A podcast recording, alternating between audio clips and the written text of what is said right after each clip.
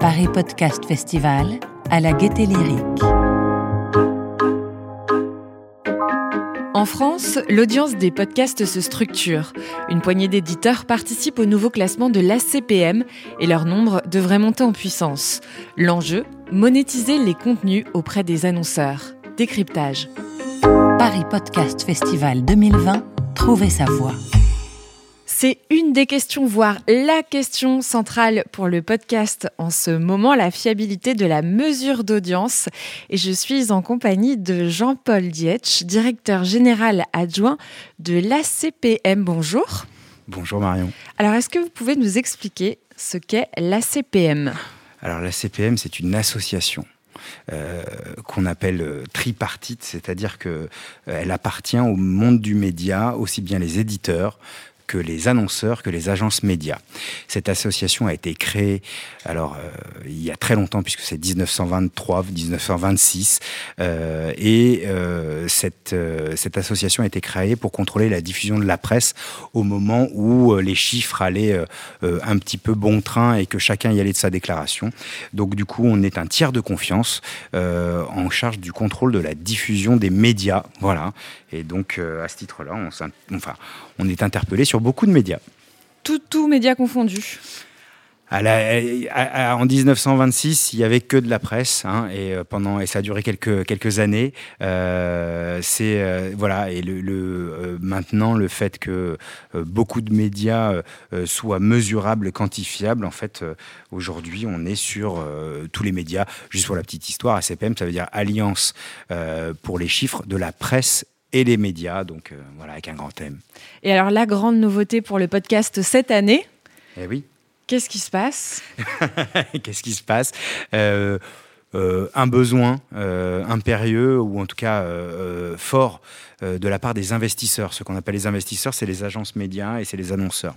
Ils se disent, il y a quelque chose qui se passe, hein, les podcasts, ça existe depuis longtemps, euh, très longtemps.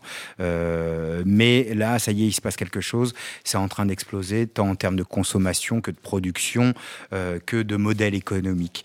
Et, en fait, ce qui s'est passé en 1923, ce que je vous disais, ce que je vous disais sur la presse, ça s'est passé un petit peu pareil pour justement le, bah, le podcast, c'est-à-dire que tout le monde y allait de sa déclaration avec des chiffres de millions, de centaines de millions, de choses comme ça. Et là, ils se sont dit, oula, oula, oula, oula, on a besoin d'un baromètre et d'une mesure un petit peu comparable et équitable. Et euh, bah, c'est là qu'on intervient et donc euh, on est intervenu. Alors comment est-ce que ça se passe quand on a son podcast, quand on est producteur de podcast, quand on est une plateforme qui propose des contenus originaux pour apparaître dans votre classement? Alors si on est podcasteur, euh, il faut remplir deux prérequis.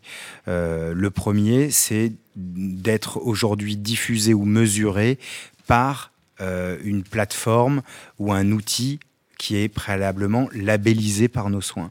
Euh, L'outil, c'est euh, euh, celui justement qui va être capable de mesurer euh, et de fournir des chiffres. Et aujourd'hui, ce sont essentiellement les plateformes de diffusion comme Acas justement, Ocha, Saouti, Audiomine, euh, Art19, etc. Enfin des gens comme ça qui aujourd'hui diffusent et monétisent aussi, mais diffusent avant tout les podcasts. Et donc en fait, il faut être utilisateur euh, ou en tout cas, euh, euh, oui, euh, diffusé par une de ces, plateformes. Euh, ça, c'est le premier prérequis parce que on n'invente pas les chiffres, on n'est pas un outil de mesure. Ils nous sont déclarés par des gens qui respectent un cahier des charges qu'on leur a fourni. Et la deuxième chose, c'est tout simplement devenir membre de l'association. Et donc, en termes pour devenir membre, effectivement, il faut remplir des, cases. Donc, en, étant éditeur, responsable du contenu au regard de la loi, c'est ça d'être éditeur. Et aussi, forcément, il y a une petite cotisation qui couvre les frais de contrôle et de publication des résultats, euh, avec euh, voilà des tarifs qui commencent à 750 euros par an. Euh, pour euh, un podcast certifié justement euh, tous les mois et publié tous les mois. Alors pour l'instant, vous certifiez combien de boîtes de production podcasters Alors, des boîtes de production dans les chiffres de septembre qu'on a publiés de mémoire, c'est 18 studios comme on appelle, euh, et ça représente plus de 110 podcasts différents. D'accord. Je ne dis pas le nombre d'épisodes parce que là, ça se compte en milliers.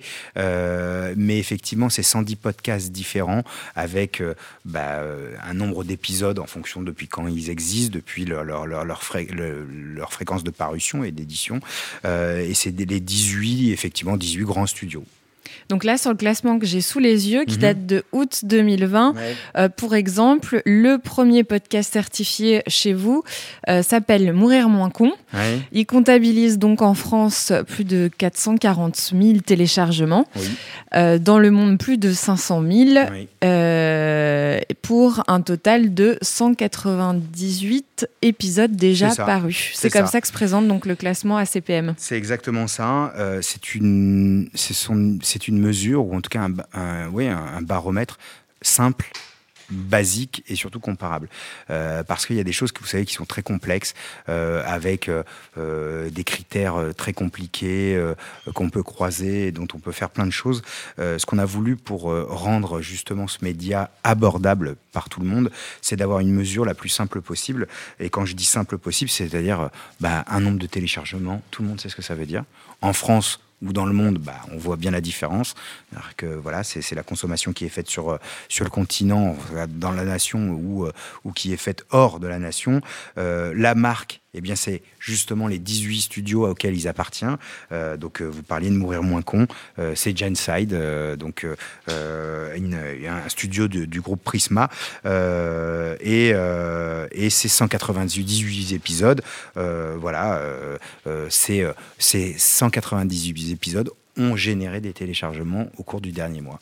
Et vous pensez du coup qu'avec ce nouveau classement, vous allez réussir à fédérer euh, combien de personnes euh, sur l'année qui arrive? Il faudrait que tout le monde euh, aille vers ce classement du coup? Alors, il faudrait. Alors, moi, je, serais ravi, bien sûr, bien sûr, parce que du coup, ça ferait plein de petits mondes dans notre association et surtout plein de, de renouveaux, parce que c'est des nouveaux, des nouveaux players, comme on dit, des nouveaux acteurs, mais aussi des anciens, puisque bah là, alors là, c'est les données d'août, hein, effectivement, c'est celui que vous pouvez retrouver dans le tote bag qui est distribué sur le festival. en revanche, euh, les chiffres de septembre sont sortis et euh, dans septembre, on a euh, des groupes beaucoup plus institutionnels qui sont arrivés, comme 20 minutes, mais les échos, le Parisien, et qui ont des podcasts qui, qui fonctionnent très bien aussi. donc c'est ouvert à tout le monde tout le monde ne sera pas là parce qu'il faut quand même avoir un intérêt de publier ces chiffres. Et en général, on publie ces chiffres, c'est pour euh, le monétiser, comme on dit, c'est pour euh, vendre de la publicité, c'est pour euh, le faire valoir auprès des gens qui achètent de la publicité. Donc, si vous n'avez pas cette stratégie-là, vous n'en avez pas besoin d'être mesuré. et puis, il y a des gens qui n'ont pas envie de montrer encore leurs chiffres parce qu'ils ne se sentent pas tout à fait au niveau, ou en tout cas au niveau de leur exigence et de leur ambition. Donc voilà, ça va prendre un petit peu de temps le marché euh, se construit. Sur la dernière euh, newsletter avec les résultats qui viennent d'être euh, publiés, qui viennent d'être publiés sur le mois d'octobre, il est écrit la consommation digitale de la radio progresse encore fortement, atteint 119 millions d'heures d'écoute, mhm. une croissance de 9% par rapport à septembre 2019. Mhm. C'est une étude que vous avez menée. Alors c'est pas une étude, c'est euh, euh, on, a on a on a déjà expérimenté la mesure et le contrôle de la diffusion de l'audio digital euh, et ça depuis 2013.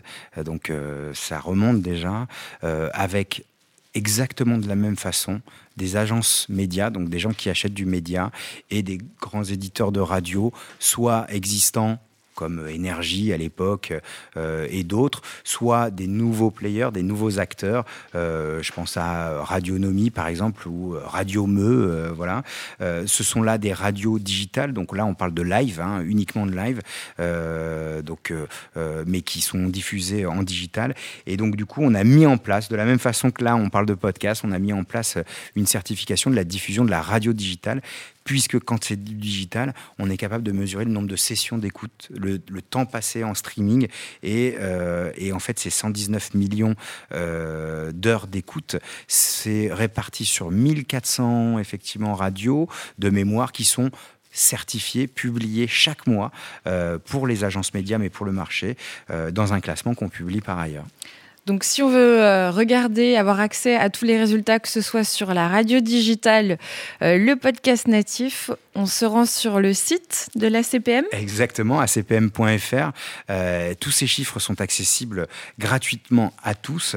Et juste, c'est pas que les podcasts natifs, puisque on a des podcasts de replay. On a même Radio FG qui vient de rentrer et, pas mal de radios qui sont en train également de faire valoir bah, leur podcast aussi, qui est une autre façon. Mais c'est justement, c'est ouvert vraiment à tous. Il n'y a pas de ségrégation euh, à la CPM. Replay et natif font partie donc du même classement. Exactement, tout à fait. Merci beaucoup Jean-Paul Dietsch, directeur général adjoint de l'ACPM. Une dernière question pour terminer. Je sens le piège. Vous me sentez bien venir. Elle vous sert à quoi votre voix? Euh, à, à- à faire valoir euh, justement euh, le- le- l'intérêt des éditeurs à être certifiés et à essayer de les valoriser auprès, auprès du marché des médias, ce qui est le rôle de leur association, la CPM. Merci. Alors, votre voix, vous l'avez trouvée?